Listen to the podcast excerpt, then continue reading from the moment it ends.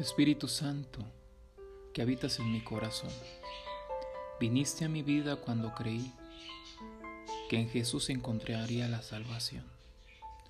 Hoy doy gracias por la gracia que de ti me concibió. En momentos de tristeza y soledad, me has consolado, me has ayudado, me has levantado. Por caminos de peligro y maldad tú me has cuidado. Espíritu de Dios, dame poder para vencer. Dame la sabiduría que debo tener para poder vivir decentemente.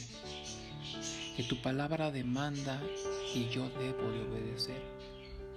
Aunque no te puedo ver, sí te puedo sentir. Sí puedo honrarte y sobre todo quiero adorarte. Tu presencia es increíble, tu poder inigualable, tu misericordia indescriptible y tu existencia incuestionable. Tú eres el Espíritu Santo. Amén.